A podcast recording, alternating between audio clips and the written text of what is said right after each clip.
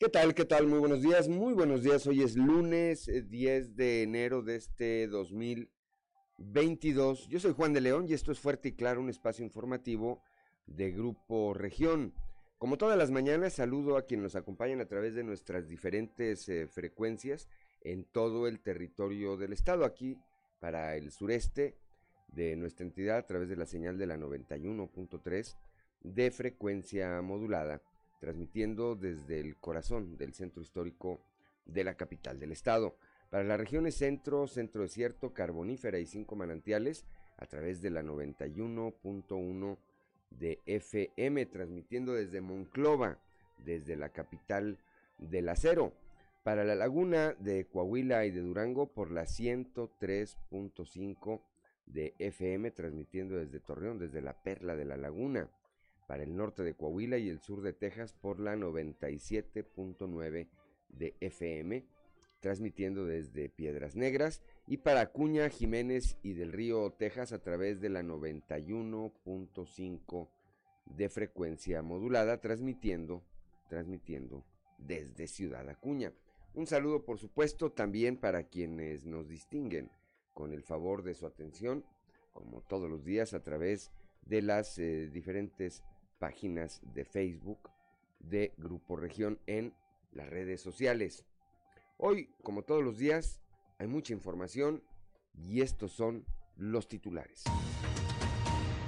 De acuerdo con los registros del Instituto Hispanoamericano de Suicidología, durante el mes de enero se observa una tendencia de aumento en cuestión de suicidios y esto obedece a la presencia de diversos elementos que emergen a partir de de la temporada navideña. Así lo advirtió el director de este organismo, Alejandro Aguila Tejeda.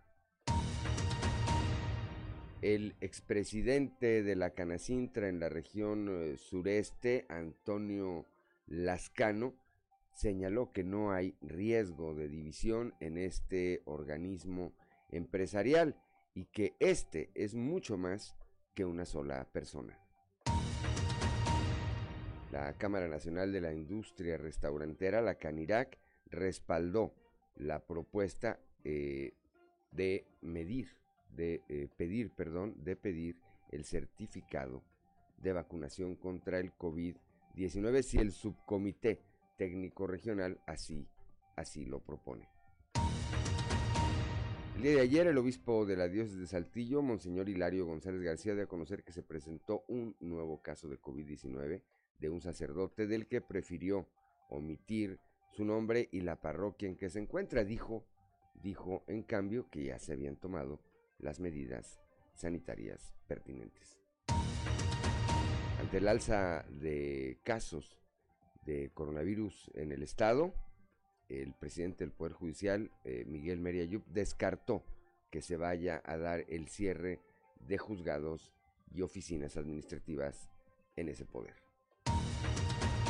secretario de Educación Pública en Coahuila, Francisco Saracho, informó que el proceso de preinscripción para este año será a partir del primero y hasta el 18 de febrero, donde los padres de familia podrán registrar a los menores a través de la página web www.inscripciones.org para seleccionar tres opciones de escuelas. El fin de semana también la Secretaría de Educación Pública anunció que el eh, regreso a clases no sería este, a, clases presencial no sería este lunes, sino el próximo lunes 17 de enero. El gobernador Miguel Riquelme hizo un llamado a la población a vacunarse con las dosis de refuerzo y a seguirse cuidando para contener el aumento en los contagios de COVID.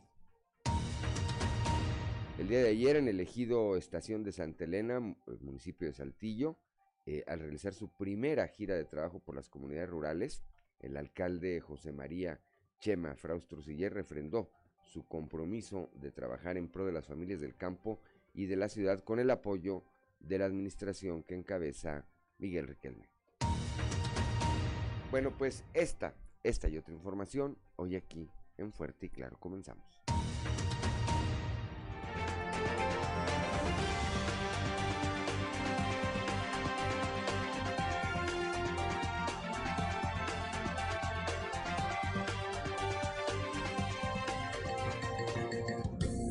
Esto es Fuerte y Claro. Transmitiendo para todo Coahuila. Fuerte y Claro. Las noticias como son. Con Claudio Linda Morán y Juan de León.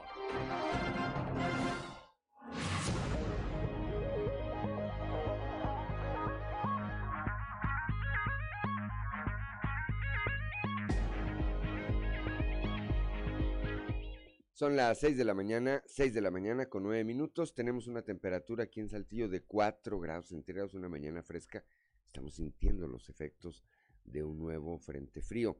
8 grados en Monclova, Piedras Negras 7 grados, Torreón 11 grados en este momento, General Cepeda y Arteaga 4 grados, Acuña, no tengo temperatura de Acuña, Musqui 7 grados, Sabinas, San Juan de Sabinas y Sabinas, San Juan de Sabinas con 8 grados, San Buenaventura 8 grados, Cuatro Ciénegas 7 grados, Parras de la Fuente 6 grados y Ramos Arispe 5 grados centígrados en este momento.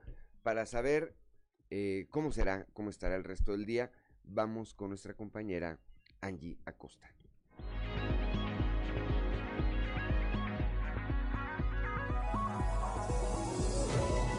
El pronóstico del tiempo con Angélica Acosta.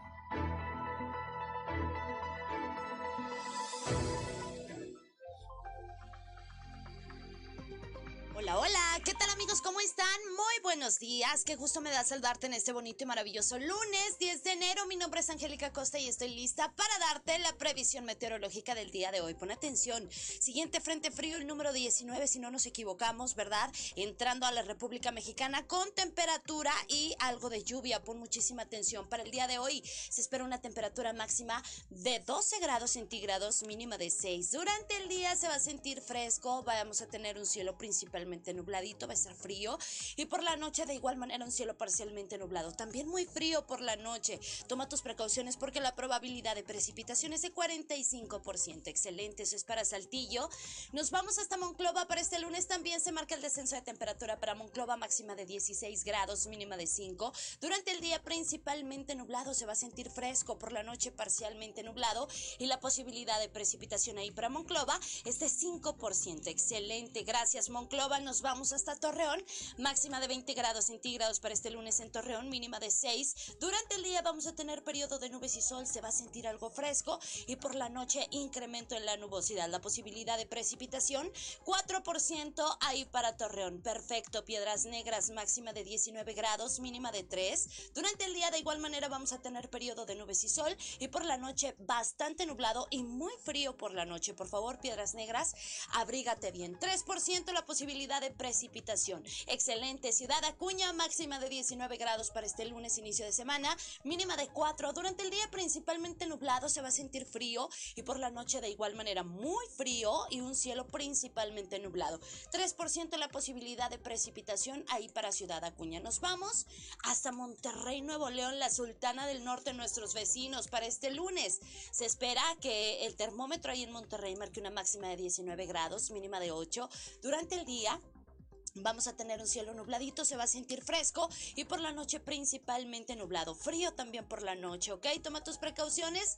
6% la posibilidad de precipitación. Siguiente frente frío, señores, haciéndose presente en la República Mexicana.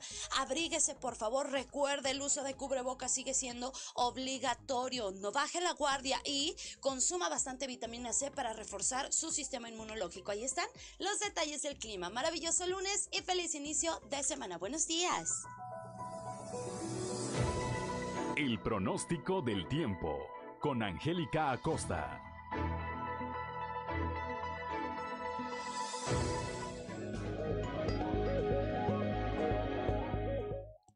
Ya son las, gracias Angélica Acosta, son las 6 de la mañana, 6 de la mañana con 13 minutos.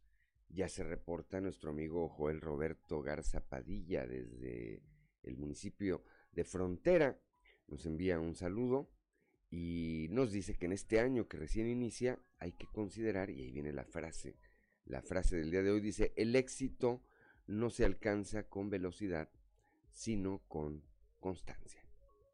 Y bendiciones. Bueno, pues bendiciones también para don Roberto, don Joel Roberto Garza Padilla y su frase, y su frase del día de hoy que nos obsequia para todo nuestro auditorio. 6 de la mañana, 6 de la mañana con 13 minutos.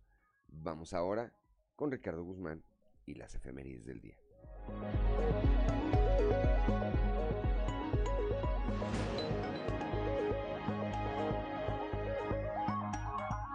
One, two, three o'clock, four o'clock, rock. ¿Quiere conocer qué ocurrió un día como hoy? Estas son las efemérides con Ricardo Guzmán. Resumen.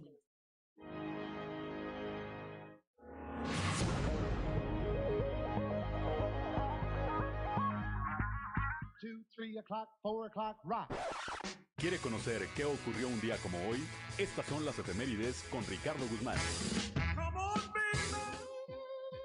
Un día como hoy, pero de 1841, Saltillo fue atacado por indios con importante número de muertes, entre las que destaca la de don José María Goríbar, gobernador del estado. A este ataque se le llamó popularmente la Indiada Grande. También, el 10 de enero pero de 1867, ante los constantes ataques de las fuerzas extranjeras y con un alto sentido nacionalista, en Saltillo fue abanderado el primer regimiento ligero de Coahuila.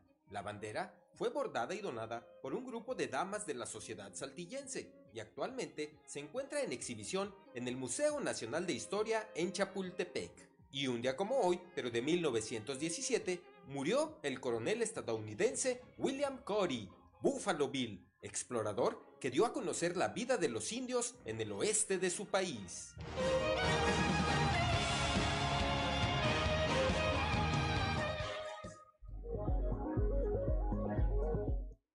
Son las 6 eh, de la mañana, 6 de la mañana con 15 minutos. El santoral del día de hoy corresponde a quienes llevan por nombre Gonzalo y Nicanor.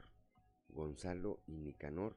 Y a todos los que tengan además algo que festejar el día de hoy, pues felicidades y háganlo, como lo hemos dicho, con las previsiones, previsiones necesarias. Son las 6 de la mañana con 16 minutos y vamos ahora sí al mundo de los deportes con Noé Santoyo.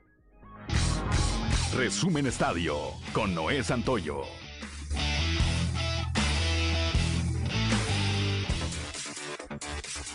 La jornada 1 del clausura 2022. El Atlético San Luis cayó ante el Pachuca y Juárez derrotó dos goles por uno a Necaxa. América y Puebla empataron a un gol. Monterrey y Querétaro empataron a cero goles. Cruz Azul derrotó dos goles por cero a los Cholos de Tijuana y Chivas debutó con un contundente tres goles por cero ante Mazatlán. El día de hoy Pumas recibe a Toluca. Este miércoles Santos recibe a Tigres y el 19 de enero está programado el duelo entre León y Atlas. El cuadro de Pedro Caixinha ha anunciado este fin de semana dos refuerzos importantes. Uno de ellos es el fichaje del uruguayo Franco Pisichilo, proveniente del Montevideo City Torque, y firmó con el cuadro lagunero luego de una fructífera temporada en el fútbol sudamericano, con participación incluida en la selección uruguaya. El segundo que se sumó es Leo Suárez, quien ya había dado señales de estar cerca de integrarse al plantel, luego de que el Club América confirmó que Santiago Solari no contaría con él para ese torneo. La directiva de Santos Laguna no perdió tiempo e inició contactos para quedarse con él y reforzar la ofensiva. De igual manera, este fin de semana se dio a conocer la salida de Alessio da Cruz, el neerlandés que llegó en agosto del 2021 y solicitó su salida por motivos personales, según el comunicado de prensa del club, por lo que se informó ha encontrado una oferta en Europa que está en proceso. La temporada más larga en la historia de la NFL con 18 semanas de fase regular llegó a su fin este domingo con dramatismo, hasta el partido nocturno que cerró la actividad y definió a los Raiders de Las Vegas como el último invitado a la postemporada, en los que 14 equipos tienen el mismo objetivo, ganar el Super Bowl. Los empacadores de Green Bay y los Titanes de Tennessee se presumen como los mejores de la Conferencia Nacional y Americana, respectivamente. Por ello, obtuvieron el privilegio de descansar el primer fin de semana de la postemporada en la ronda de comodines, donde otros 12 equipos jugarán a matar o morir, y hay partidazos programados.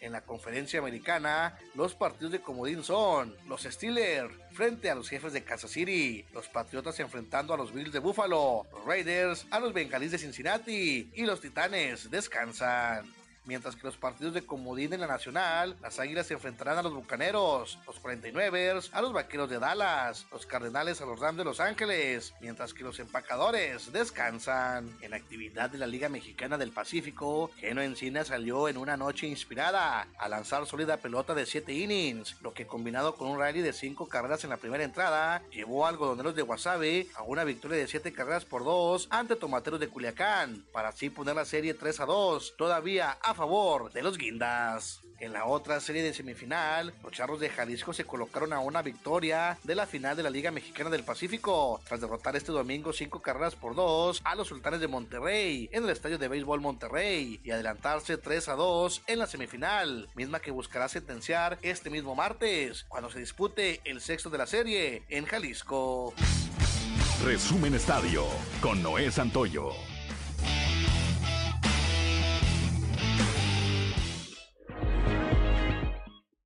Son las 6, de la mañana, 6 de la mañana con 19 minutos. La cotización peso dólar del día de hoy, eh, el, este lunes 10 de enero, el tipo de cambio promedio eh, del dólar en México es de un dólar por 20.31 pesos a la, a la compra.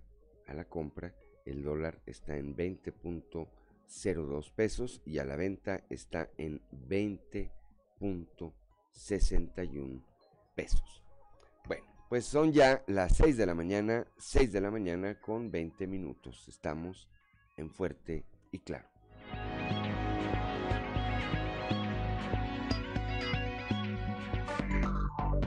Enseguida regresamos con Fuerte y Claro. La más. Son las 6 de la mañana, 6 de la mañana con 23 minutos. Vamos rápidamente a un resumen de la información nacional.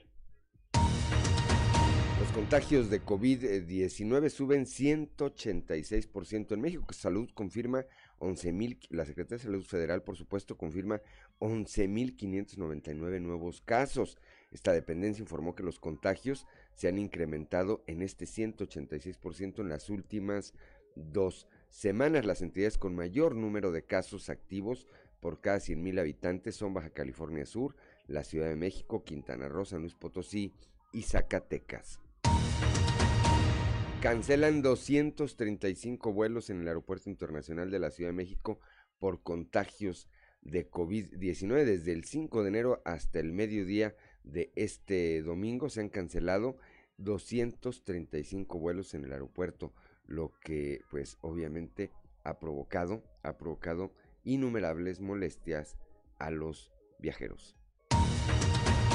No se recuperan aún 15 estados, eh, no recuperan el nivel de empleo prepandemia, pese a que en 2021 se logró un avance récord en el empleo formal en México. 15 entidades federativas lideradas por la Ciudad de México, Quintana Roo y Veracruz siguen sin recuperar los puestos de trabajo que registraron en febrero de 2020, un mes antes de la declaración de la crisis sanitaria por el COVID-19. Sin embargo, la Ciudad de México, Quintana Roo, Veracruz, Puebla, Sonora, Oaxaca, Tamaulipas, San Luis Potosí, Campeche, Michoacán, Aguascalientes, Guerrero, Sinaloa, Morelos y Tlaxcala se encuentran a 257 mil puestos de trabajo en conjunto para, que cada uno de ellos eh, retomen el nivel de empleo formal previo a la pandemia. El Instituto Nacional de Migración rescata a seis migrantes que intentaron cruzar el río Bravo. Esta dependencia informó sobre el rescate de dos mujeres adultas originarias de Honduras y Guatemala, así como de cuatro niños que intentaron cruzar el río Bravo en la zona eh, de Piedras Negras, aquí en Coahuila. Una de las mujeres está embarazada y llevaba a su hija de tres años de edad. La otra adulta proveniente de Guatemala tiene una lesión en un tobillo y avanzaba con ayuda de una muleta. De los otros tres infantes, el organismo indicó que una es una niña mexicana. Todos fueron rescatados a mitad del cauce del río Bravo, a donde llegaron elementos del grupo Beta Piedras Negras del Instituto Nacional de Migración. Violación a los derechos humanos, la constante en clínicas para las adicciones, estos centros de atención a la salud mental, además, en el país son en su mayoría sitios donde la violación a los derechos humanos, maltratos, hacinamientos, golpes, humillaciones y tratamientos que pueden equipararse a la tortura es recurrente de acuerdo con el seguimiento que les ha dado la organización Documenta. La escasa infraestructura gubernamental para atender la salud mental y su alta concentración en las principales eh, ciudades, señala Ángel Salvador Ferrer, coordinador del área de prevención de la tortura en Documenta, provoca una proliferación de centros de internamiento eh, privados que, favorecidos por la escasa vigilancia, operan prácticamente en la clandestinidad, sin garantías suficientes para los internos ni responsabilidades legales. Su lógica es la ganancia más que la atención a la salud. Y hasta aquí, hasta aquí el resumen de la información nacional cuando son las 6 de la mañana, 6 de la mañana con 27 minutos y vamos ahora a la portada del día de hoy de nuestro periódico Capital que en su nota principal destaca esta información de la que estaremos hablando más adelante. Enero es un mes complejo en el tema del suicidio. Su, de acuerdo a las cifras, durante este mes se, se registra un repunte en el número, en el número de casos de este fenómeno social. Antonio Lascano, eh, José Antonio Lascano, expresidente de la Canacintra aquí en la región sureste, eh, señaló que este organismo es más que una persona y que después de la renovación de su, de su mesa directiva y los desencuentros que se han generado hacia el interior, bueno, pues este organismo saldrá más fortalecido, señala. Por otra parte, la Cámara Nacional de la Industria Restaurantera, la CANIRAC, aquí en la región sureste, anticipó que si el subcomité de salud regional COVID-19 propone y aprueba el que se pida como un requisito para ingresar a los restaurantes el certificado de vacunación anti-COVID, van a apoyar esta, van a apoyar esta medida. El día de ayer, el eh, alcalde de Saltillo, el ingeniero José María Fraustro Siller, hizo la primera gira de manera eh, formal ya como alcalde por eh, la zona rural de Saltillo. Ahí, ahí, desde ahí, anticipó que esta capital va a crecer con el apoyo, con el apoyo de la administración eh, que encabeza el gobernador Miguel Riquelme. por otro lado, nuevo caso de coronavirus en la diócesis de Saltillo. Ayer el obispo de la diócesis, Monseñor Hilario González García, se refirió a ese tema, evitó eh, particularizar sobre el nombre del eh, sacerdote y de la parroquia, pero sí dijo en cambio que se han tomado las medidas necesarias. Y finalmente el eh, presidente del Poder Judicial en el Estado, el licenciado Miguel Meriayub, anticipó que aún y con el incremento en el número de contagios por COVID-19 que hay en el estado en este momento, pues descartó, descartó que se vaya a dar un cierre de juzgados o de, y, o de oficinas administrativas como ocurrió durante la primera ola del coronavirus aquí, aquí en Coahuila. Son las 6 de la mañana, 6 de la mañana con 29 minutos y vamos ahora a nuestra columna en los pasillos.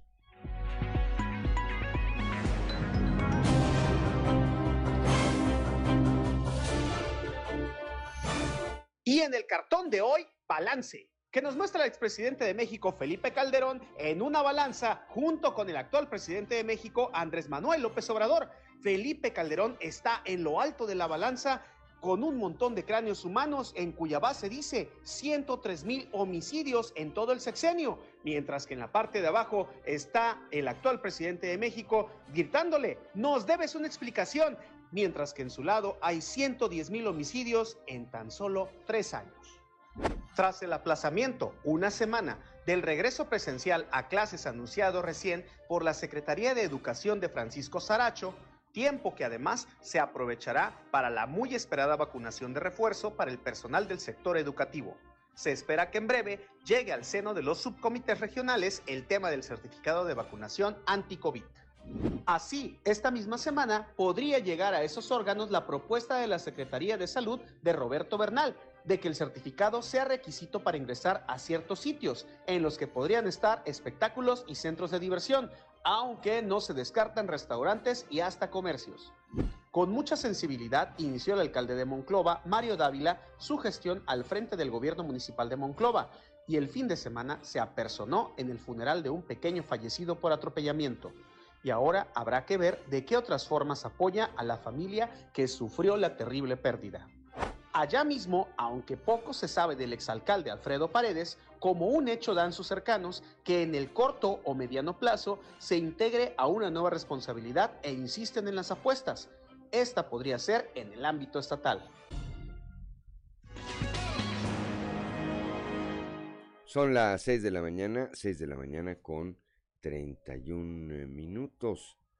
Antes de continuar, le mandamos un saludo a Lolita de Castro ya en el estado en el estado de Hidalgo, compañera mía, amiga de la escuela secundaria y quien nos acompaña a través de las redes sociales. Pronto te veo, Lolita, y voy a dar una vuelta por el terruño en unos cuantas, en unos cuantas semanas por allá. Seguramente tendremos oportunidad de saludarnos. Son las 6 de la mañana, 6 de la mañana con 32 minutos.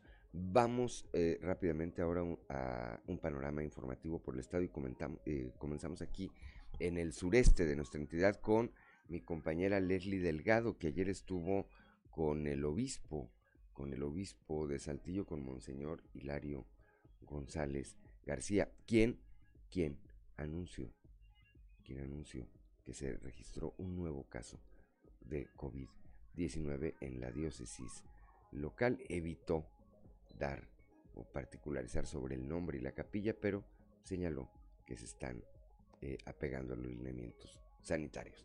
Leslie, muy buenos días. Buen día, informando desde la ciudad de Saltillo. El obispo de Saltillo, Monseñor Hilario González, dio a conocer que se presentó un caso de COVID-19 de un sacerdote al que prefirió omitir su nombre y la parroquia en la que se encuentra. Ante esto reiteró que es de suma importancia apegarse a los lineamientos que dio a conocer la diócesis mediante un comunicado, el cual establece la reducción en los aforos al 50% como máximo. A continuación, escucharemos la información.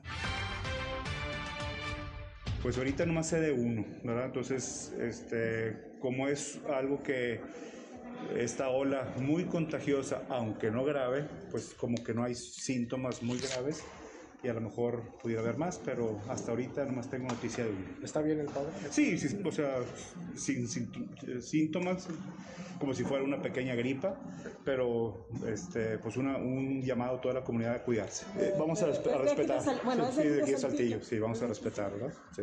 Él ya, ya está encerradillo. Más reforzar lo que ya hemos estado viviendo, si se acuerdan. Este, estamos nosotros eh, desde octubre en amarillo con 50%. Este, el ajuste que hemos hecho es en, el límite de la cantidad de personas, ¿verdad? Para un aforo, pero seguimos pidiendo las medidas sanitarias del cubrebocas, del gel, de este, no prolongarnos muchos en espacios cerrados.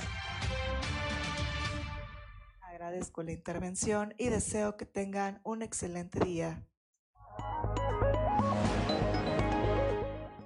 Son las 6 de la mañana, 6 de la mañana con 35 minutos. Gracias a Leslie Delgado. Y vamos ahora a la región centro, allá con Guadalupe Pérez.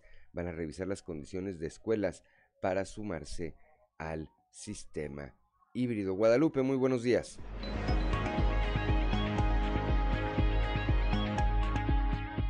Muy buenos días, saludos desde la región centro. El profesor Félix Rodríguez, subdirector de servicios educativos aquí en la región centro, precisó que se estarán realizando inspecciones en el transcurso de esta semana a diferentes escuelas para ver si cumplen con las normativas para sumarse al sistema híbrido. Ah, sí, es infraestructura de la Secretaría de, Planeación, de la Subsecretaría de Planeación del Estado y las 35 que están propuestas para ver si inician el día 17 son las que se están revisando en lo interno. Y la visita que se va a hacer para visitar un promedio de 60 escuelas por parte de infraestructura estatal, sindicato estatal y, y sindicato regional y servicios educativos empiezan el lunes y terminan el viernes.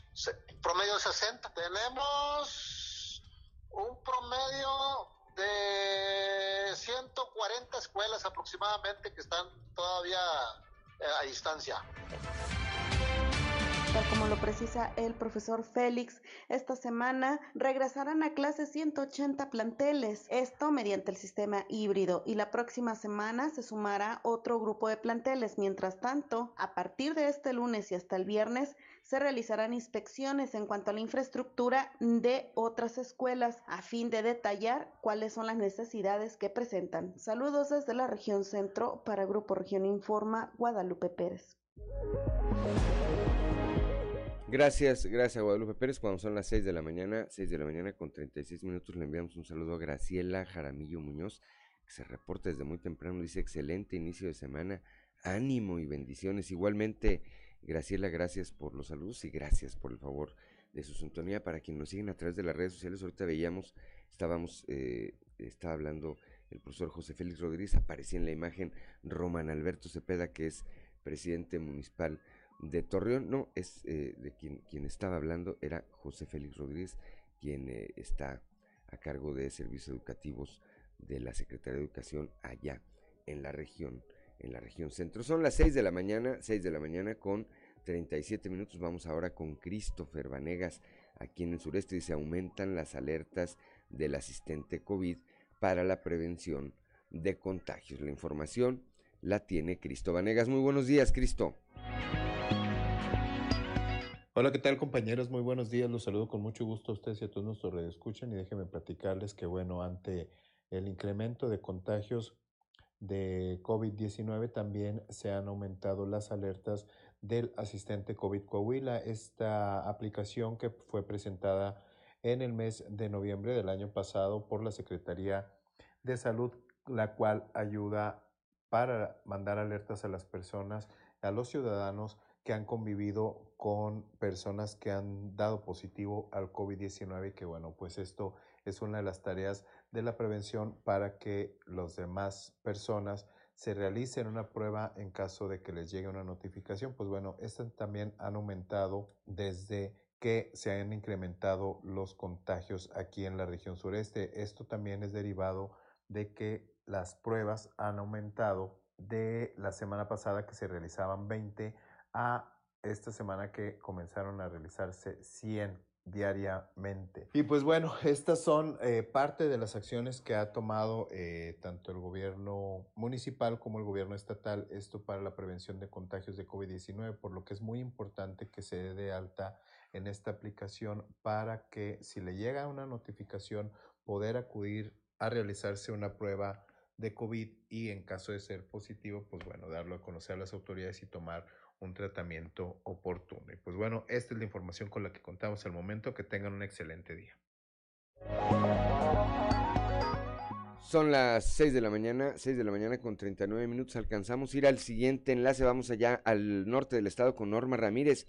Saturan filas para la aplicación de la vacuna de refuerzo anti-COVID. Norma, muy buenos días. Muy buenos días. Esta es la información desde Piedras Negras. Existió una sobresaturación para querer vacunarse el pasado fin de semana, en donde hubo filas de 3 a 5 horas para la aplicación del refuerzo de AstraZeneca en única sede de la CTM. Asenet López, servidora de la Nación, dio a conocer que se aplicaron 4.804 vacunas de refuerzo. La información con el detalle a continuación. Es importante que lo traigan este, si no traen su hoja de refuerzo, nosotros no los podemos, no los podemos vacunar porque con esa hoja es que nosotros justificamos, ¿verdad?, el total de las vacunas que se están aplicando. En el sistema, en la página de mi vacuna, de hecho hay una leyenda que dice ahí que es importante que hayan transcurrido seis meses después de que nosotros recibimos nuestra segunda dosis. Hay mucha duda en el sentido de que eh, la convocatoria dice que de 40 a 59 años. O sea, hay unas personas que se vacunaron el, en agosto. Entonces les pedimos a ellos de favor que se esperen y este, a ustedes les toca el próximo mes. Está llegando muchísima vacuna, todos y cada uno de ustedes recibirán su refuerzo, pero por favor es importante que cumplamos los tiempos es eh, sobre todo por salud. Para Fuerte y Claro, Norma Ramírez. Son las 6 de la mañana, 6 de la mañana con 41 minutos. Gracias, Norma Ramírez. Estamos aquí en Fuerte y Claro.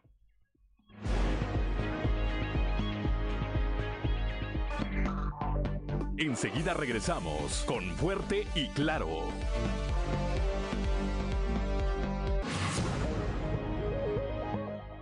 Son las 6 de la mañana, 6 de la mañana con 45 minutos. Ya está en línea telefónica desde la Perla de la Laguna, allá es de Torreón, mi compañero Víctor Barrón, el Instituto Hispanoamericano de Suicidología advierte de un incremento en el número de casos de suicidios durante el mes de enero y bueno pues ya vemos ya vemos eh, los casos que se han registrado. Aquí me parece que en Saltillo ya llevamos seis creo que vamos en el número sexto. Empezamos muy altos. Víctor Barrón muy buenos días. Claro, así es, pues, platicamos con Alejandro Águila Tejeda, quien es el director de este organismo, el INISAC, que tú mencionas, Juan, donde nos habla de esto que eh, pues se refiere a un fenómeno eh, en cuestiones obviamente emocionales de personas que están pasando por situaciones eh, adversas. Esto se arrastra desde la época navideña, donde empieza a detonarse esa depresión, Juan, y es precisamente en enero en este mes donde se mezclan muy diversos factores, es interesante este fenómeno y eh, eh, pues aumenta simplemente la tendencia a suicida. Es un llamado de atención para nosotros como familiares, eh, como personas cercanas a gente que está en esta situación de depresión, ver algunos rasgos de esto, Juan, estar alertas porque el tema de los suicidios aumenta precisamente en este mes de enero. ¿Cuáles son las causas? Es lo que vamos a escuchar en voz de Alejandro Águila Tejeda.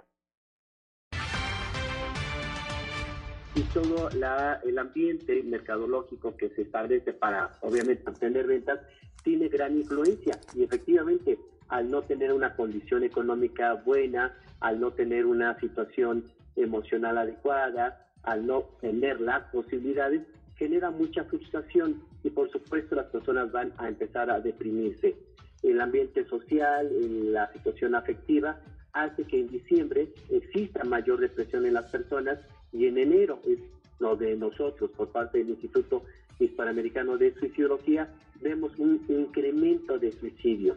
¿Qué pasa? En diciembre se incrementa toda la situación emocional, se deprime, pero en enero, que le llamamos la famosa cuesta, en donde la gente ya no hay fiestas, ya no hay tanto contacto afectivo, ya no hay tantos regalos, entonces empieza a enfrentarse a su realidad y esto lo puede llevar a una situación de desesperanza, intención y acción suicida.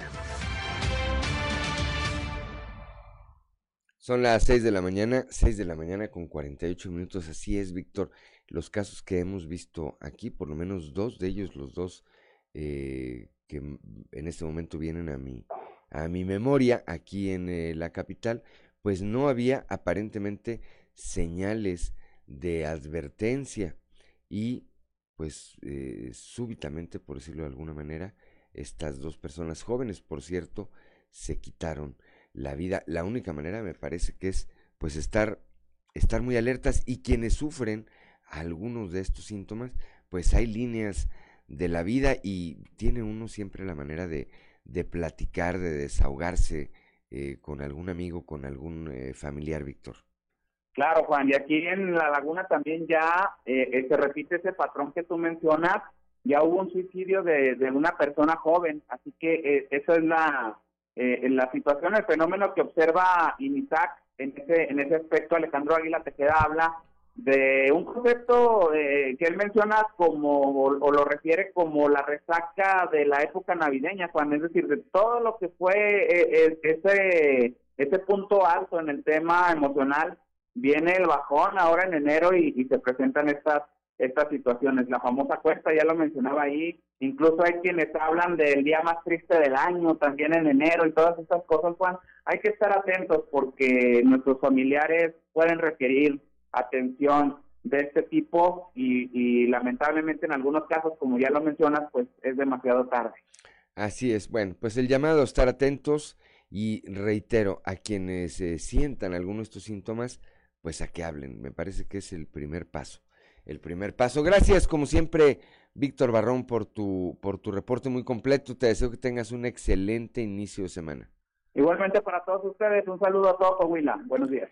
Buenos días, son las 6 de la mañana, 6 de la mañana con 50 minutos. En un momento más vamos a estar platicando con mi compañero Raúl Rocha, que eh, platicó con José Antonio Lascano, aquí expresidente de la Canacintra en la región sureste, acerca pues de lo que ha venido eh, sucediendo a partir de la elección, a partir de la elección en el eh, de la nueva mesa directiva en este organismo eh, empresarial. Dice, dice José Antonio Lascano, pues que la Canacintra es mucho más, es mucho más que una persona y adelante incluso que después de este proceso democrático que acaba de vivir esta Cámara Empresarial, pues va a resultar, va a resultar más fortalecida. Son las 6 de la mañana, 6 de la mañana con 50 minutos, ya está en la línea telefónica Raúl Rocha para hablar de este tema que comentábamos hace un momento. Raúl, muy buenos días. Hola, ¿qué tal Juan? Buenos días. Eh, bueno, pues sí, mañana se cumplirá una semana de que se realizaron eh, las votaciones por elegir al presidente de, Canadá, de Canacintra y donde pues eh, salió ganador Eduardo Garza. Eh, después de lo que sucedió, el presidente quien fue destituido, José Antonio Lascano, habló de que la Canacintra ha hecho un trabajo importante a lo largo de su existencia y esto que sucedió, esta controversia por parte sobre todo del que perdió, eh, no afectará por supuesto en nada, no habrá división de socios y al contrario, esto le dará más fortaleza a la Cámara eh, y la confirmará para proyectarla como la mejor en el país, lo que es la delegación Coahuila Sureste. Escuchemos a José Antonio Lascano, expresidente de Canacintra Sureste. Son eh, dos personas, eh, dos industriales queridos en la Cámara, eh, con una actitud de servicio importante y que lógicamente tenían partidarios para poder representar los intereses de los industriales. Se tuvo una votación importante, una participación importante de nuestros industriales, nuestros afiliados, y fue muy cerrada la votación, 96 eh, a 92 votos a favor del ingeniero Guayo eh, lógicamente, el ingeniero Domínguez eh, presentó una inconformidad, está en todo su derecho, lo dicen los estatutos. Nosotros, por nuestra parte, cumplimos plenamente de acuerdo a la convocatoria, a la asamblea, pero eso se dirimirá a nivel nacional este, y creo que la Cámara se debe fortalecer, es una institución seria, responsable y con un trabajo muy importante a través de los años, eh, que es lo que debe quedar. Canacintra es muchísimo más eh, que una administración o que una persona, y yo creo que así lo debemos entender, y sacar adelante lo que resta del proceso. Son las 6 de la mañana, 6 de la mañana con 53 minutos. Me parece eh, Raúl Auditorio, por supuesto que esto, eh, este, esta cuestión postelectoral ahí en la Canacintra forma parte de la vida democrática como ocurre pues en muchas otras instancias, sobre todo que siendo tan cerrado el resultado, pues quien eh, no resultó ganador tiene el derecho de impugnar, pero también coincido en lo que señala Lascano, pues que habrá un momento en que se le tenga que dar la vuelta a esto, porque es difícil eh, o es complejo pensar que en cada elección que pierdan, pues creen un nuevo organismo empresarial, Raúl. Sí, no, deben entender todos los eh, participantes que la democracia, eh, pues por más que te eh, postules para presidencia, en este caso de alguna cámara, pues es inevitable que el otro resultado eh, puede ser la derrota, siempre está intentando ganar, obviamente, pero pues la derrota es parte de la democracia y cuando toca no ser ganador, pues tienes que aceptar los resultados en ese en ese sentido, ¿no? Es por eso que ahí eh, mexicano habla de que pues esto va a pasar, la decisión ya la tomarán a, nivel nacional, y mientras eh, ya es presidente, ya tomó protesta, esa misma noche Eduardo Garza como nuevo presidente de la que se considera a nivel nacional, no dicho por la gente de Coahuila, ni, de la región sureste, sino de todo el país, la mejor eh, cámara en el país, la de la, la de Coahuila, región sureste. Pues esperemos, por el bien, por el bien, por supuesto, de esta Cámara de los Empresarios y de lo que implica para el desarrollo de esta parte del Estado, que pronto, que pronto resuelvan estas diferencias. Gracias, Raúl Rocha. Como siempre, te deseo que tengas un excelente inicio de semana. Buen día, Juan. Adoren igualmente. Gracias a Raúl Rocha. Cuando son las 6 de la mañana con 55 minutos, que no se le haga tarde, estamos aquí en Fuerte y Claro.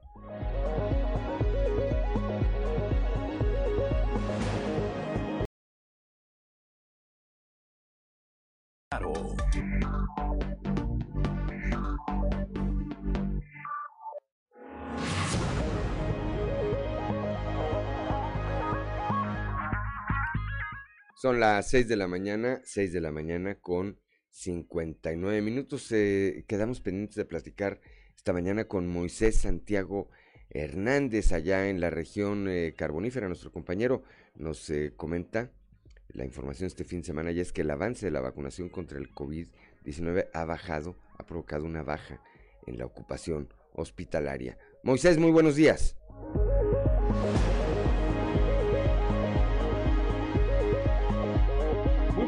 Y Claudia, de todo nuestro amable auditorio que nos escucha en todo Coahuila. En la información que tenemos para el día de hoy, avance de la vacunación contra el COVID-19, baja ocupación hospitalaria. Así lo da a conocer el jefe de la jurisdicción sanitaria número 3, David Alejandro Musigarza. Esto es lo que comenta.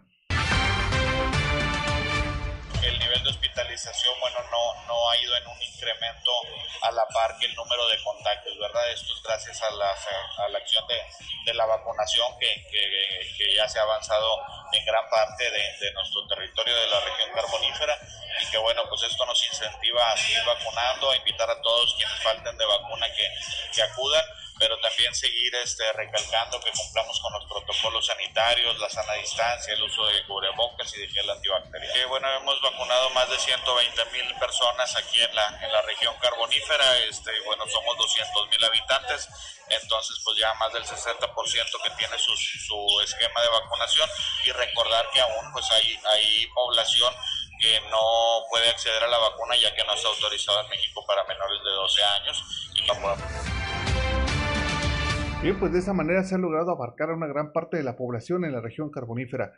Esta es la información que tenemos para todos ustedes desde la región carbonífera para el Grupo Región Informa, su amigo y servidor Moisés Santiago. Que tengan un excelente inicio de semana.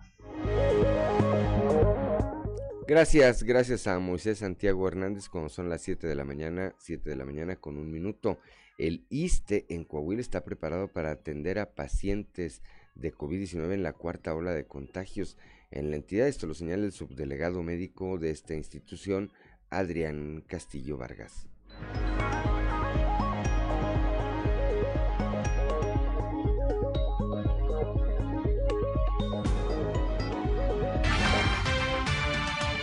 Tenemos, estamos preparados para atender la contingencia si es que así lo se requiere. Tenemos camas suficientes en el estado para atender la población derechohabiente del ISTE. Tenemos también suficientes ventiladores y medicamentos, que era lo que batallábamos en el pico anterior, que no había medicamentos. Ahorita tenemos una buena cantidad de medicamentos y estamos preparados para poder atender los pacientes que requieran ventilación. Cabe mencionar que, que, aunque se han incrementado los casos positivos en la consulta, son muy pocas las hospitalizaciones en, en relación a, a, las olas anteriores. Los casos son menos severos y los pacientes se pueden ir a su casa a resguardo sin, sin problema. Son, son mayores de edad, sí, sí, son adultos mayores la mayoría. Tenemos ahorita cuatro graves. Intubados. Intubados cuatro, sí, cuatro en el estado.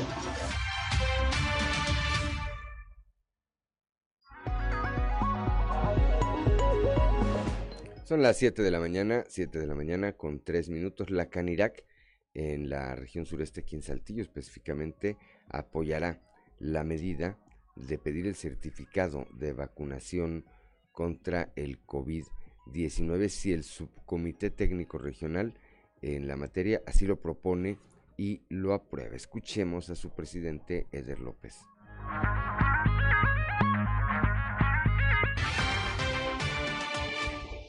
Lo seguimos apoyando. Digo, actualmente eh, hay un 83% de población vacunada con el esquema completo de 18 años en adelante.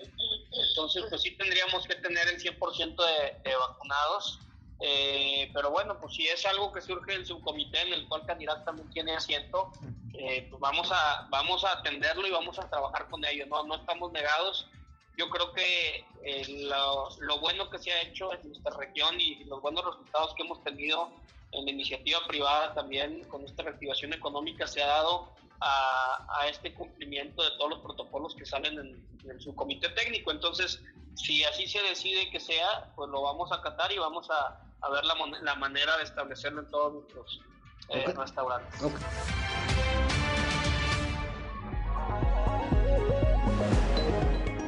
Son las 7 de la mañana, 7 de la mañana con 4 minutos. Si usted está llevando a cabo un trámite ante alguna de las instancias del Poder Judicial en el Estado, bueno, pues no tenga preocupación porque de nueva cuenta se cierren eh, algunas de estas oficinas. El presidente del eh, Tribunal Superior de Justicia, el licenciado Miguel Meri Ayub, anticipó ya que pese a el incremento en el número de contagios de COVID-19 que hay en la entidad, pues está descartado que se cierren los juzgados o las oficinas administrativas de este poder. Escuchemos.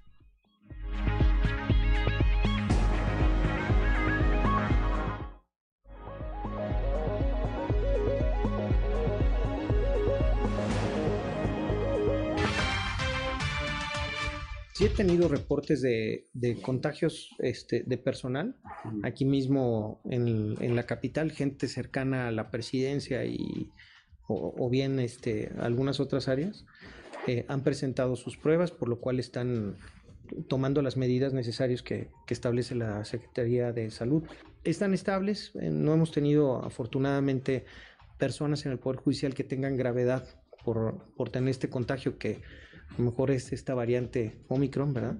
Eh, pero en este sentido, yo les diría que una de las, de las políticas y de las solicitudes que hice a todo el personal del Poder Judicial desde el año pasado fue que se vacunaran y que tuviéramos las dos vacunas todos. Entonces, eh, casi puedo asegurar que el 100% está vacunado, ¿no? No puedo decir que el 100 en su totalidad, pero puedo asegurar que la gran mayoría cercana al 100% tenemos la las dos vacunas, lo cual ayuda muchísimo en, esta prevención y a no cerrar las puertas. Entonces,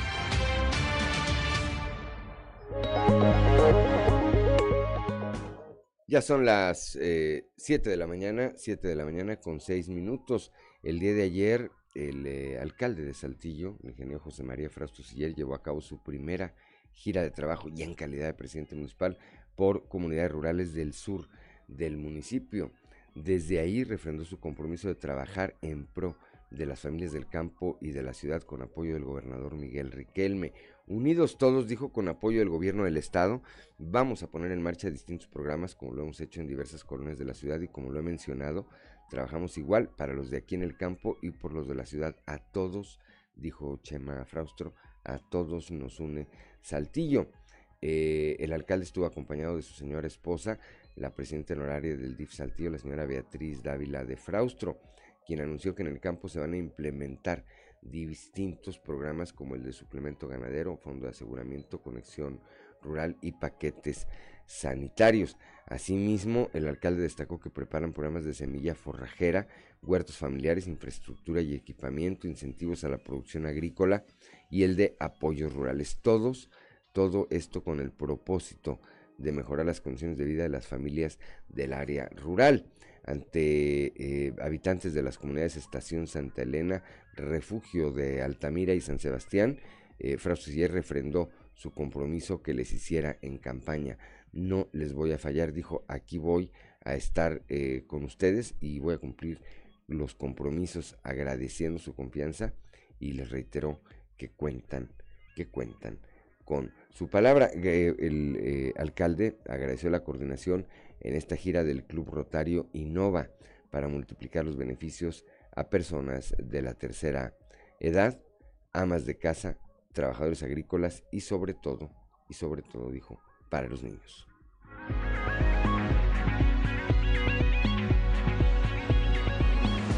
Son las 7 de la mañana, 7 de la mañana con 8 minutos con el respaldo de especialistas.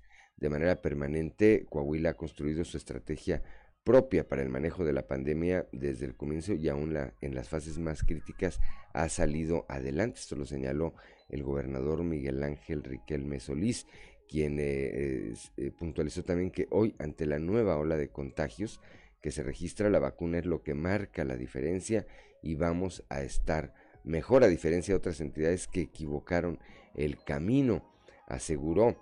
Eh, precisamente por la vacunación, no necesariamente hoy los contagios se traducen en hospitalización o síntomas eh, de severos a graves, se disminuye además el riesgo de lamentables fallecimientos, eh, pero aún así dijo hay que cuidarnos de manera responsable.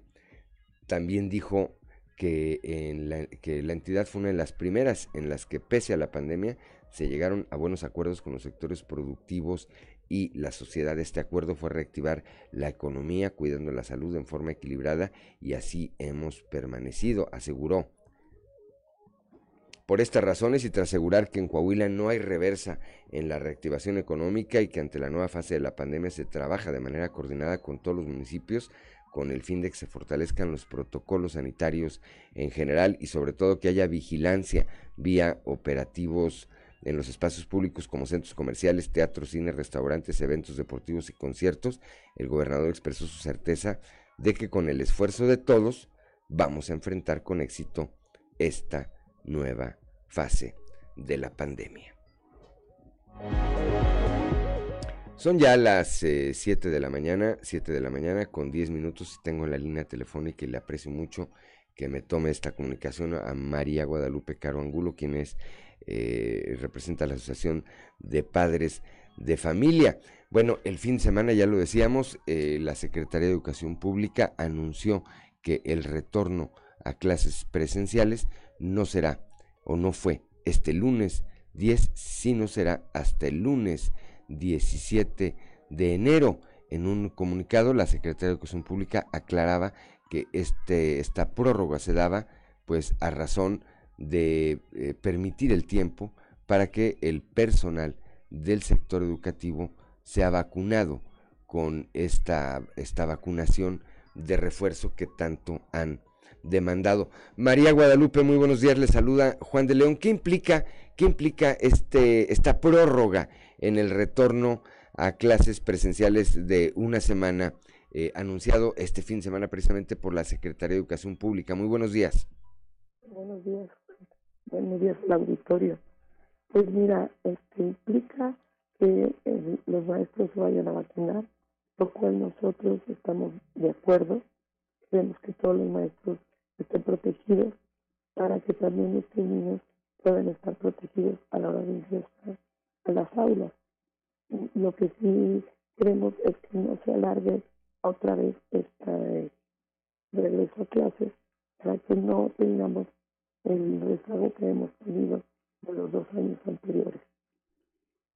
Hay que, definitivamente ya hay que regresar porque con todo y el avance tecnológico y demás, eh, Guadalupe, no es lo mismo eh, la educación en las aulas que cuando lo dejamos al criterio de los padres o al cuidado de los padres y por otra parte, pues a criterio de los estudiantes que en muchos de los casos pareciera que están conectados y en realidad no lo están. Exactamente. Hemos tenido un rezago educativo considerable y sobre todo hemos tenido este, efectos de trastornos psicológicos y sociales en los niños y en los adolescentes sobre todo. Entonces tenemos, tanto padres de familia como maestros, tenemos que atender esta necesidad de los niños y jóvenes para que no tengan consecuencias posteriores. Eh, creemos, eh, María Guadalupe, creemos que en las instituciones educativas están preparados para eh, aplicar toda esta serie de protocolos, no solamente en, me refiero a la capacitación, sino también a la infraestructura, están capacitados para aplicar todos estos protocolos sanitarios que serán eh, indispensables para no generar pequeñas olas de recontagios ahí en, los centros educativos? Sí, hemos visto este, también diferencias en nuestras pequeñas escuelas. Hay muchas escuelas que sí tienen esta capacidad y esta capacitación que han llevado a cabo esos protocolos de seguridad sanitaria este, puntualmente, pero hay otras escuelas en donde no se tiene esta capacidad y los padres de familia han tenido que este, implementar ellos esos protocolos y poner eh, la capacidad, digamos, material, llevar el, el antibacterial, este, estar monitoreando a los niños, pues, digamos, al antiguo, eh, la frente, a ver si tienen temperatura y no tienen esa capacidad. Y este, ahí es donde viene también mucha diferencia y puede haber contacto con el virus. Eh, eh, es, exactamente, Ándele, a esa parte iba. ¿Cuál es el, el, el, papel que están o estamos jugando los padres de familia, eh, no solamente en el proceso del, del, cuidado por la pandemia, sino particularmente, particularmente en el, en el tema del retorno a las clases presenciales, María Guadalupe? Pues una vez más los maestros, los padres de familia hemos dado la batalla y estando ahí junto con los maestros para poder este, cuidar a nuestros niños. Estamos así como atendimos la, eh, la contingencia sanitaria y tuvimos que entrarle a los estudios y hacer maestros en la casa. Así ahorita muchos padres de familia tienen que estar en las escuelas monitoreando a los, los niños, a los jóvenes, porque pues los maestros tampoco pueden hacer todo al mismo tiempo, ¿verdad? Clases, están monitoreando este, a los, a eh, jóvenes y niños. Pues los padres de familia, una vez más, hemos estado ahí junto con los maestros para ayudar en las escuelas. Pues estaremos atentos a ver cómo se da este retorno, este retorno a las clases presenciales el próximo lunes 17 de enero. ¿Algo que quiera agregar esta mañana para quienes nos escuchan en todo el territorio del Estado, María Guadalupe? Que, sigamos cuidándonos, que sigamos los protocolos de seguridad en todos lados, no nada más en las escuelas, en todos lados, el uso de cubrebocas, el gel antibacterial, que sí tenemos que cuidarnos, pero que no entremos en un estado de miedo constante de que nos vamos a contagiar. Si seguimos estas medidas no nos vamos a contagiar y entre todos vamos a poder salir adelante de, este, de esta situación que estamos viviendo. Pues es la única manera. Como siempre, le apreciamos que se haya dado el tiempo para tomarnos esta comunicación. Le deseo que tenga un excelente inicio de semana, eh, María Guadalupe. Muchísimas gracias a todo el auditorio. Muchas gracias. Son las 7 de la mañana, 7 de la mañana con 16, con 16 minutos. Continuamos con la información. El dirigente de la sección eh, quinta del Sindicato de Trabajadores de la Educación, Osvaldo Galván Grimaldo, manifestó que al ver el aumento de casos de COVID-19 entre los docentes, insistieron ante el gobierno federal que se tomara en cuenta a los maestros para esta vacuna de refuerzo y por fin se va a, aplicar el reactivo a los trabajadores de la educación.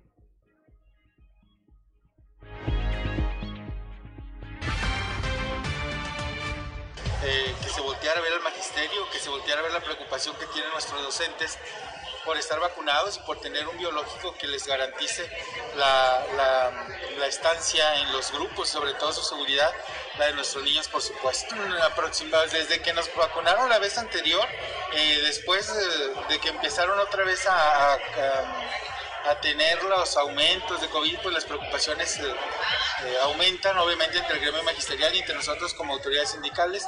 Y por supuesto que, que duramos meses en la, en, la, en la aplicación, en las estrategias diversas para lograr que nos voltearan a ver al gremio y que decidiera el gobierno federal eh, este, aplicar las vacunas. Fue más bien una, una petición común y fue una petición en la cual los entendemos, hay gente que se desesperaba, hay gente que, que, tenía paciencia, hay gente que nos exigía ya una vacuna, pero afortunadamente y teníamos que esperar a una respuesta nacional. Para todo momento ya es, ya es un hecho. Ah, en el momento que sigamos cuidándonos, que sigamos cuidándonos, que esto no ha pasado, que esto es este, ahorita precisamente en este momento hay un, hay un repunte importante, hay un repunte importante, tenemos que seguir cuidándonos.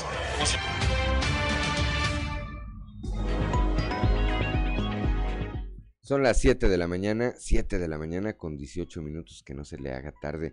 El diputado local por el PRI, Álvaro Moreira, hizo un llamado al gobierno federal para, además de apresurar el proceso de vacunación para los docentes, pues que sí trabaje de manera coordinada con los municipios y con el Estado para que no se presenten eh, irregularidades ni complicaciones en este proceso de vacunación de refuerzo para el sector educativo.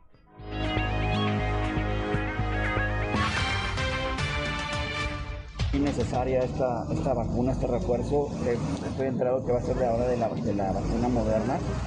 Eh, ya empiezan a 16 entidades, una semana después a las otras 16. ¿Qué les pedimos? Nada más que afinen su logística. ¿Por qué? Porque ah, la verdad es que los ha pasado en otros grupos de la comunidad que, se sale un poco de control. El municipio, la verdad es que ha actuado muy bien, ha apoyado muchísimo a, estas, a estos puntos de vacunación. El gobierno del estado también. Le pedimos a la federación nada más que haya coordinación, que haya mucha información eh, y que se vacune a la totalidad de los docentes. Que no se cierre a, la colaboración.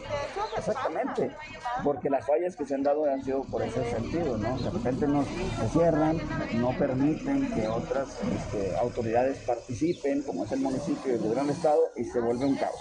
Entonces, esto es en beneficio para todos los maestros, para ciudadanos, para mexicanos. Bueno, pues entonces que, que nos pongamos de acuerdo y que podamos darle toda la atención, la mejor de las atenciones a la ciudadanía. ¿sí? les hacemos un llamado a todas las familias que sigan cuidando, los, eh, ahorita se está dando mucho contagio, pues que no bajemos la guardia, que nos cuidemos y que cuidemos a nuestros hijos, que nos cuidemos de manera personal, que usemos el cubrebocas y que pues no bajemos la guardia, estemos sin problema. Son las 7 de la mañana, 7 de la mañana con 20 minutos. Estamos aquí en Fuerte y Claro.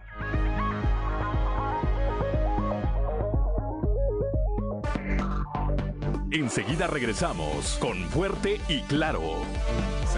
Reconocemos la importante Trizas y Trazos con Antonio Zamora.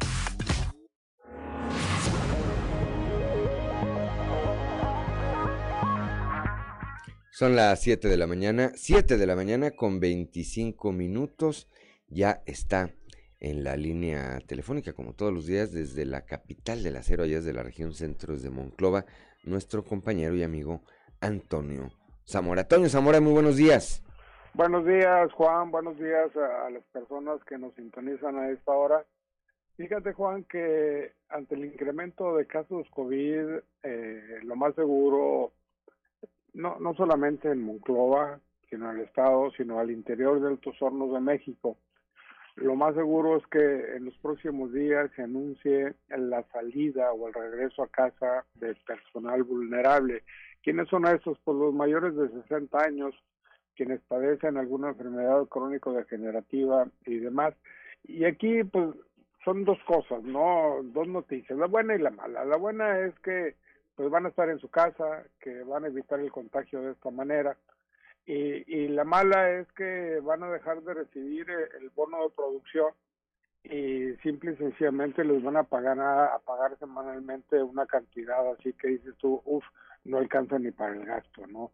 Ese es, ese es el, el, problema que, que pueden tener o que van a tener estos trabajadores que ya estuvieron así, de esa manera, en su casa, pues no haciendo home office porque son gente de, producción. Eh, lo anterior, eh, eh, así lo fue dado a conocer por Néstor Rodríguez Falcón, bien conocido en el bajo mundillo de la política sindical como el Quiote, que en una discoteca, respetando la sana distancia, y conste que me estoy riendo, este, en una discoteca allá por el rumbo de, estancias, dio a conocer eso ahí a la gente con la que se rodea les dijo que no tarda AMSA en, dar la noticia y pues bueno, pues hay que acatarla, ¿no? A final de cuentas, este, eh, hay que proteger a, los más vulnerables y, tan sencillo como eso, pues ya, ya, ya Altos Hornos de México de seguir esto como va, pues va a tomar las medidas correspondientes. Por, otro lado, mi Juan, eh, eh, pues hay cambios en la presidencia municipal de, de. Fíjate que están haciendo un roque. Por ejemplo, el subdirector operativo de, de Muclova pasa a ser el director de, Seguridad Pública en Frontera. Eh, la, una señora Teodora Marínez, eh, creo que sí se apellida, eh, es la encargada de adquisiciones que para transparentar la manera de, del manejo de los recursos y ahí van las administraciones de la región centro, ¿no? Algunos ya empezaron a trabajar, por ejemplo, el de San Buenaventura, Hugo Lozano, con limpieza, está haciendo eh, banquetas en el primer cuadro de la ciudad, en frontera, pues el alcalde este, Roberto Piña, pues también le está dando por la limpieza, que al final de cuentas fue una de las promesas que hizo eh, en campaña. Y en Monclova ahí van las cosas también pian pianito, pero lo más seguro es que también este, pronto nos dé una, una sorpresa el alcalde Mario Dávila. Fíjate, Juan, que eh, de acuerdo a cifras oficiales de la Secretaría de Salud Federal, eh, eh, el número de muertos dice que ya rebasó los 300 mil. Pero según datos del INEGI y de la propia Secretaría de Salud, ya los juntas y de enero del 2020 y al 1 al 7 de noviembre del año pasado hay un registro de 2 millones 19 mil defunciones. La muerte, dicen por ahí, que cuando es prevenible y más aún evitable, constituye un escándalo ético en sentido estricto. Ese escenario implica que se están dejando morir personas que no deben morir y eso se ha dicho desde el inicio de la pandemia, pero bueno, pues la federación no lo ha entendido, mi Juan. Bien, a ver, me regreso tantito, me regreso tantito al tema de los alcaldes, eh, Toño. Sí. Eh, a mí me parece interesante esto que comentas, que están trabajando en aspectos como la limpieza, que es no solamente una de las promesas, sino me parece que una de las demandas más sentidas de la ciudadanía y que lamentablemente en algunos de los eh, municipios pues los anteriores alcaldes pareciera que no lo entendieron. Seguramente habrá eh, el tiempo y si trabajan de manera coordinada con los otros órdenes de gobierno, con el Estado y con la Federación, pues habrá manera de rascarle ahí al presupuesto y hacer algunas obras de infraestructura. Pero creo que lo que más demanda en este momento la ciudadanía, pues son cosas tan cotidianas eh, como eso, que la basura sí pase. Está en su lugar. Que la luminaria sí funcione. ¿Verdad? Y tener por otro lado la garantía, eh, cuando te refieres al tema de los enroques, pues, de que los funcionarios están haciendo su función de manera transparente y de manera honesta. En el caso de Frontera, me llama la atención porque ahí creo que se puede dar una eh, combinación interesante, toda vez que si bien Roberto Piña llega al gobierno municipal bajo las siglas de Morena, pues para nadie es un secreto tampoco que él participó con la administración municipal del PAN que encabezó Alfredo Paredes Toño. Y del PRI con Fernando de la Fuente y con Javier Guerrero cuando Javier Guerrero era priista, pues por ahí puede ser eh, mejor. Pues eh, seguramente algunos, algunos talentos podrá sumar de otras fuerzas políticas, Toño. Así es. ¿Verdad? Ahí será interesante ver. Bueno, pues platicaremos, platicaremos mañana, Toño, Dios mediante, de este y otros temas. Por lo pronto a seguirnos cuidando de esta cuarta ola, ¿es verdad?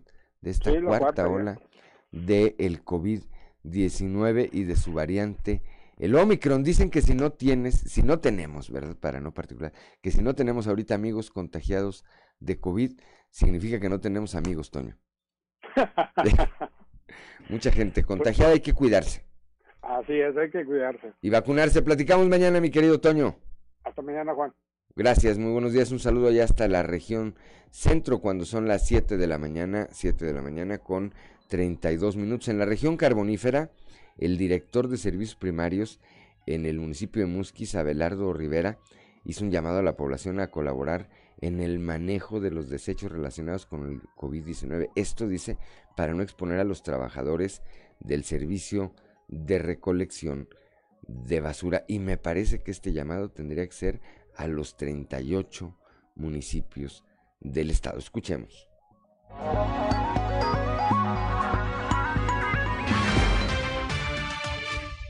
Sabemos ahorita que hay una situación, ¿verdad?, de incremento de casos en respecto a lo del COVID y pues hay que guardar las medidas necesarias. De hecho, es una de las recomendaciones que tiene la gente, el personal del sistema de recolección de basura y también, ¿por qué no convocar a la ciudadanía que nos apoye con estas medidas? Que si sabemos de que hay una situación en casa de algún enfermo de COVID, bueno, pues que está los desechos, ¿verdad? Que, surjan de, de, esta situación, que, que, los pongan en bolsa de plástico bien sellada para, pues para cuidar esta situación, ¿verdad? Es como medida alternativa. Pues sabemos que no hay más que la sana distancia, cuidarnos y pues este, tomar las medidas necesarias que las autoridades sanitarias nos han estado mencionando a cada momento falta conciencia de la gente para hacer este tipo de, de resguardo, de medidas? Sí, sí, definitivamente todos estamos aprendiendo de esta situación, ¿verdad? Que sabemos que ya probablemente llegó para quedarse y pues seguimos aprendiendo, como le estaba mencionando, hay que tomar las medidas necesarias. Este, ya todos quisiéramos que se restableciera, ¿verdad? Lo que viene siendo todas las actividades en la ciudadanía, pero pues bueno, viene una nueva ola, lo que nos dicen los expertos, y hay que seguir cuidándonos.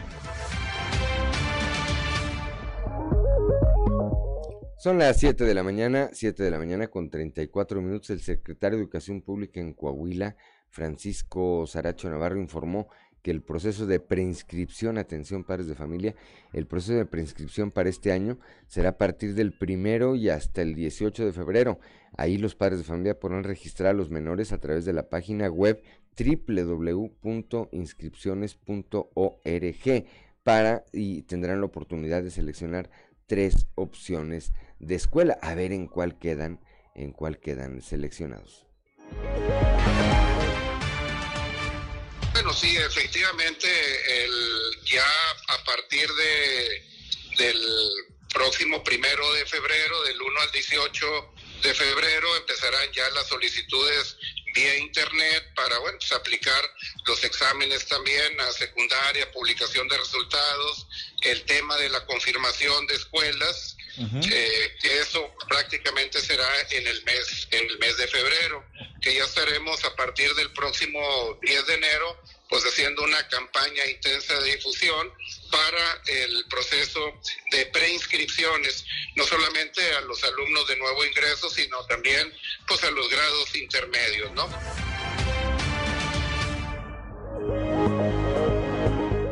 Son las 7 de la mañana, 7 de la mañana con 35 minutos.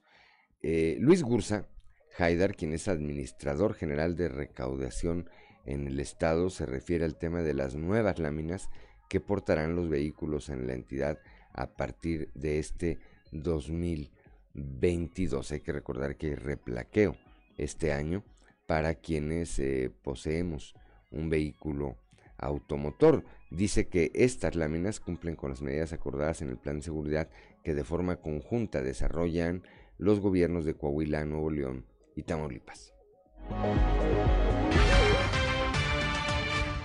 Las placas que hoy se están generando son placas que cumplen con todas las características y elementos de seguridad y esta medida que el gobernador y con los gobernadores de las otras entidades comprometieron es que en la renovación de las placas se hace la renovación y la actualización del padrón de control vehicular. Es donde se vincula una lámina con un vehículo y con una persona. En ese sentido, cada una de las placas dentro de las medidas de seguridad tiene un código QR, que ese código QR a la lectura te va a dirigir a una base de datos que te permite verificar que esa, lámina corresponde al vehículo que la porta y a las fuerzas de seguridad poder vincular eh, ese vehículo a una persona con un domicilio. Y en ese sentido es la medida de seguridad a la que el gobernador con los, gobernador, los gobernadores de otras entidades comprometieron el poder reforzar las medidas de seguridad basados en el manejo de los eh, controles de bases de datos. ¿Esta base de datos está sincronizada a nivel de las entidades? Sí, ya ellos, las, las fuerzas de seguridad, tienen acceso a las mismas y ellos son quienes hacen esa coordinación. Son ya las 7 de la mañana, 7 de la mañana con 37 minutos. Saludamos a nuestro amigo Fernando Fuentes del Bosque, que también continúa, sigue con atención esta transmisión como siempre. Un saludo a nuestro estimado Fernando Fuentes del Bosque. Son las 7 de la mañana, 7 de la mañana con 38 minutos. Allá en Torreón, el alcalde Román Alberto Cepeda anticipó que su administración contempla el desarrollo de obras que están, eh, estarán enfocadas al tema vial. Hay varias, hay varias, desde, desde, desde tener una, una ciudad inteligente en términos de semaforización y vialidad y tránsito, hasta, ¿por qué? Porque es un, es un esquema en el que nos permite darle flujo a todo el tema vehicular, por un lado. Nos evita también un gasto adicional en obras de infraestructura vial que son costosas, pero que hay algunas que son necesarias ahí justamente estamos viendo qué va a hacer el gobierno del Estado, qué vamos a hacer de manera conjunta y qué va a hacer el municipio. Tenemos programado un tema de inteligencia importante en toda la semaforización. Por otro lado, también el tema de la reconstrucción del primer cuadro de la ciudad y algunos cruceros que son importantes que lo estamos evaluando en función de los flujos, como este del Ejército Nacional y Bolívar Independiente. Incluso una semana antes de tomar protesta, la primera reunión que tiene que ver con eh, eh, acompañar al, gobernador en esta reunión y posteriormente tuvimos una también eh, convocada por FOMAC en donde estuvimos viendo las obras de infraestructura hidráulica justamente una semana antes y yo estoy esperando la convocatoria ya que nos toque en este periodo. Son las 7 de la mañana, 7 de la mañana con 39 minutos. Pues qué importante que en este caso Román Alberto Cepeda se vaya a enfocar de manera inicial en este tema que eh, pues es una demanda allá de la gente de la perla de la laguna, el tema de las vialidades, el tema de las vialidades desde hace mucho tiempo y particularmente en la administración municipal que encabezó Jorge Cermeño se agudizó todo este todo este problema. Si eso le suman que los agentes de vialidad se dedicaban a palear ciudadanos por instrucción, por instrucción del entonces alcalde, pues échele para que se imagine cómo estaba el tema de la circulación vial allá en la Perla de la Laguna. Son las 7 de la mañana, 7 de la mañana con 40 minutos. Estamos en Fuerte y Claro.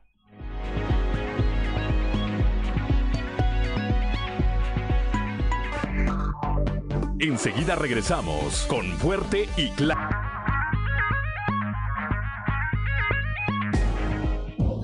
Algo, que, vale, la, pena, leer, con, Alberto, Borman. Excelente jornada, estimado amigo Juan de León y amigo Radio Escuchas. Mil gracias por su sintonía. Esta semana, en algo que vale la pena leer, vamos a platicar de una historia que dice que no fueron tres, sino cuatro los Reyes Magos y tiene su hilo conductor en un libro. El libro se titula El otro Rey Mago, escrito en 1896 por el teólogo estadounidense Henry Van Dyke y menciona a Artaban, quien con una triple ofrenda de piedras preciosas inició el viaje para acudir a la adoración del niño Jesús en Belén junto a Melchor, Gaspar y Baltasar. Sin embargo, Artaban se retrasó en Borsipa al detenerse para ayudar a un anciano a quien curó de sus heridas y le dejó un diamante de las Islas Mero para ayudarlo. Este retraso hizo que al llegar a Judea ya no encontrara ni a sus compañeros de viaje ni tampoco al recién nacido. Y al enfrentar a los soldados de Herodes, quienes buscaban niños para ultimarlos, les ofreció el rubí de Sirtes, otra de las joyas que llevaba, para que dejaran de realizar aquella masacre. Ante tal situación, Artaban fue detenido y encerrado durante más de 30 años que duró su cautiverio. Cuando finalmente le fue otorgada la libertad, encaminó sus pasos hacia Jerusalén, donde encontró que el niño cuya misión era adorar ya estaba convertido en hombre y estaba a punto de ser crucificado. Pensando en ofrecer por fin la ya tan postergada adoración, Artaban encaminó sus pasos hacia el Gólgota, pero nuevamente en ese camino se encontró ante una situación que requería su ayuda, por lo que apiadándose de una joven que era subastada para liquidar las deudas de su padre, ofreció comprar su libertad con la última joya, el jaspe de Chipre. Sin nada que regalar, pero fiel a su promesa, llegó este cuarto rey mago ante los pies de Jesús crucificado, quien justo a punto de expirar su último aliento, se volvió hacia Artaban diciendo, tuve hambre y me diste de comer, tuve sed y me diste de beber, estuve desnudo y me vestiste, estuve enfermo y me curaste, me hicieron prisionero y me liberaste. Entonces Artaban preguntó, ¿cuándo hice yo esas cosas? Y Jesús le respondió, lo que hiciste por tus hermanos, lo hiciste por mí. Los tres reyes magos conocidos luego serían consagrados obispos y finalmente martirizados para depositar sus restos en un sarcófago que se encuentra en la Catedral de la Colonia en Alemania. Y aunque de Artaban pocos se acuerdan, queda su leyenda como el mejor ejemplo de sacrificio por los demás. Una lectura por demás interesante, El otro rey mago de Henry Van Dyke. Amigos lectores, gracias por su atención y nos escuchamos la próxima ocasión cuando de nueva cuenta tengamos lista la recomendación de algo que vale la pena leer. Excelente semana les desea su amigo Alberto Borman. Excelente 2022 y recuerden que en estos tiempos de monopolio digital y tecnológico, leer un libro es hacer revolución.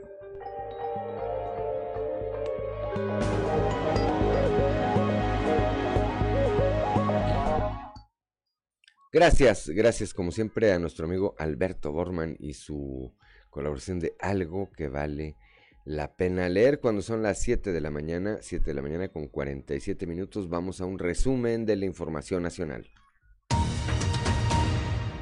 La Secretaría de Salud informó que eh, la Secretaría de Salud a nivel federal, por supuesto, informó que los contagios de COVID-19 en México se han incrementado 186% en dos semanas. Las entidades con mayor número de casos eh, activos por cada 100.000 habitantes son Baja California Sur, la Ciudad de México, Quintana Roo, San Luis Potosí y Zacatecas, así como Chiapas, Veracruz, Michoacán, Oaxaca y Puebla presentan tasas de incidencia de casos adictivas más bajas. Desde el 5 eh, de enero hasta el mediodía de este domingo, del día de ayer, se han cancelado 235 vuelos en el Aeropuerto Internacional de la Ciudad de México por contagios de COVID-19. Autoridades del aeropuerto informaron que los contagios han afectado la disponibilidad de tripulaciones y eh, esto obviamente ha causado un verdadero caos allá entre eh, quienes pretenden viajar a través de la vía aérea por la Ciudad de México. Pese a que en 2021 se logró un avance récord en el empleo formal en México, 15 entidades federativas lideradas por la Ciudad de México, Quintana Roo y Veracruz siguen sin recuperar los puestos de trabajo que registraron en febrero de 2020, un mes antes de la declaración de la crisis sanitaria por el COVID-19. Sin embargo, la Ciudad de México Quintana Roo, Veracruz, Puebla, Sonora, Oaxaca, Tamaulipas, San Luis Potosí, Campeche, Michoacán, Aguascalientes, Guerrero, Sinaloa, Morelos y Tlaxcala se encuentran eh, de manera conjunta a 257.499 puestos de trabajo para que cada uno de esos estados retomen el nivel de empleo formal previo a la pandemia. El Instituto Nacional de Migración informó sobre el rescate de dos mujeres adultas, eh, una originaria de Honduras y otra de Guatemala, así como de cuatro niños que intentaron, eh, cruzar el río Bravo eh, por la zona de Piedras Negras, Coahuila.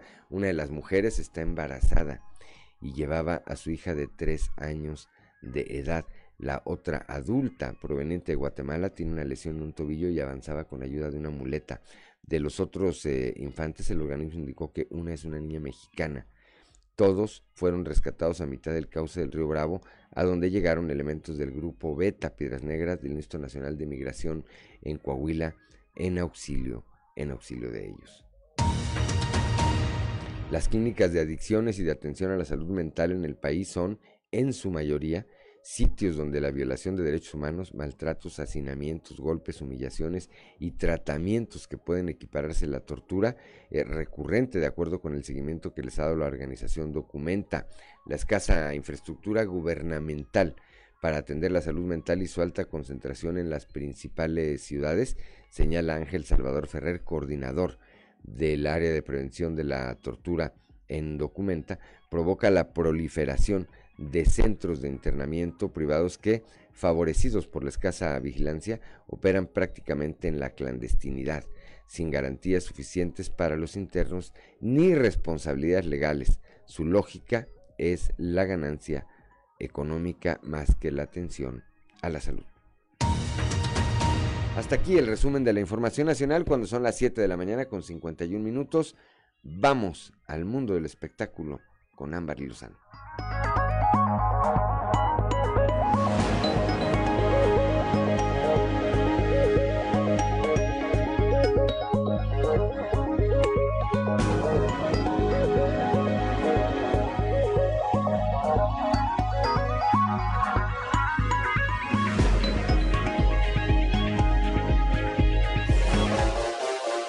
Show de los famosos con Amberly Lozano.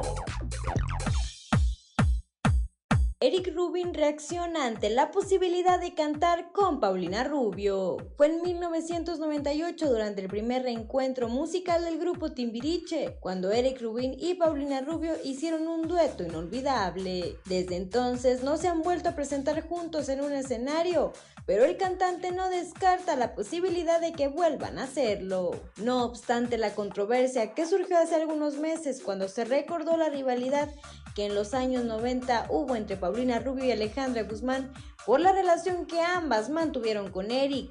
El ahora esposo de Andrea Legarreta habló de la oportunidad de cantar de nuevo con la chica dorada. Fue el pasado mes de septiembre cuando el músico recordó que durante algún tiempo anduvo de manera intermitente con ambas cantantes y no decidía con cuál quedarse. Yo a mi Paula adoro y sin duda jugar con ella es algo que me encantaría. La Pau me encanta, la quiero, ya estaría genial, expresó Rubín en entrevista con el programa de primera mano.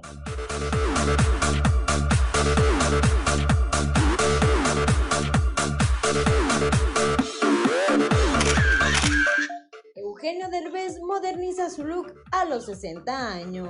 Eugenio Derbez es una de las pocas personalidades del espectáculo que no le teme al cambio de imagen, incluso gracias a su esbelta figura que ha construido a base del ejercicio y la sana alimentación, a sus 60 años puede presumir de verse más jovial que cualquiera de su edad. Es por ello que esta vez Eugenio Derbez optó por divertirse y apostó por modernizarse con un cambio de look tipo hipster que presumió en sus redes sociales a propósito del estreno de la película Coda. Reportó para Grupo Región Amberly Lozano. Son las 7 de la mañana, 7 de la mañana con 54 minutos, ya prácticamente nos vamos antes de irnos. Antes de irnos, eh, difunde el día de hoy la, eh, su encuesta, su estudio este que publica mes a mes con la calificación, la evaluación de los gobernadores. Ahí Miguel Riquelme de Coahuila aparece en segundo lugar entre los mandatarios mejor evaluados con eh, una calificación de 68.5% de aprobación. Es el segundo mejor evaluado en el país y es el mejor evaluado entre los mandatarios estatales del PRI. Repito, esta es la medición correspondiente al mes de diciembre del 2021 que lleva a cabo la empresa Mitowski. Ahora sí, 7 de la mañana con 55 minutos, ya nos vamos. Gracias por acompañarnos en este inicio, en este inicio de semana, este lunes 10 de enero del 2022. Lo esperamos mañana a partir de las 6 y hasta las 8 de la mañana aquí en Fuerte y Claro y de las 8 a las 9 de la mañana en los espacios regionales eh, de noticias. Gracias como siempre a Ricardo Guzmán en la producción, a Ricardo López en los controles, a Ociel Reyes y Cristian Rodríguez, Cristian Rodríguez y Ociel Reyes que hacen posible la transmisión de estos espacios informativos a través de las redes sociales, a Claudio Linda Morán, eh, le deseamos una pronta recuperación, aquí la veremos, aquí la veremos eh, en breve, pero sobre todo gracias a usted que nos distingue con el favor de su atención. Le recuerdo, yo soy Juan de León y le recuerdo también que eh, Fuerte y Claro es un espacio informativo de Grupo Región bajo la dirección general de David Aguillón Rosales. Pásela usted muy, muy bien.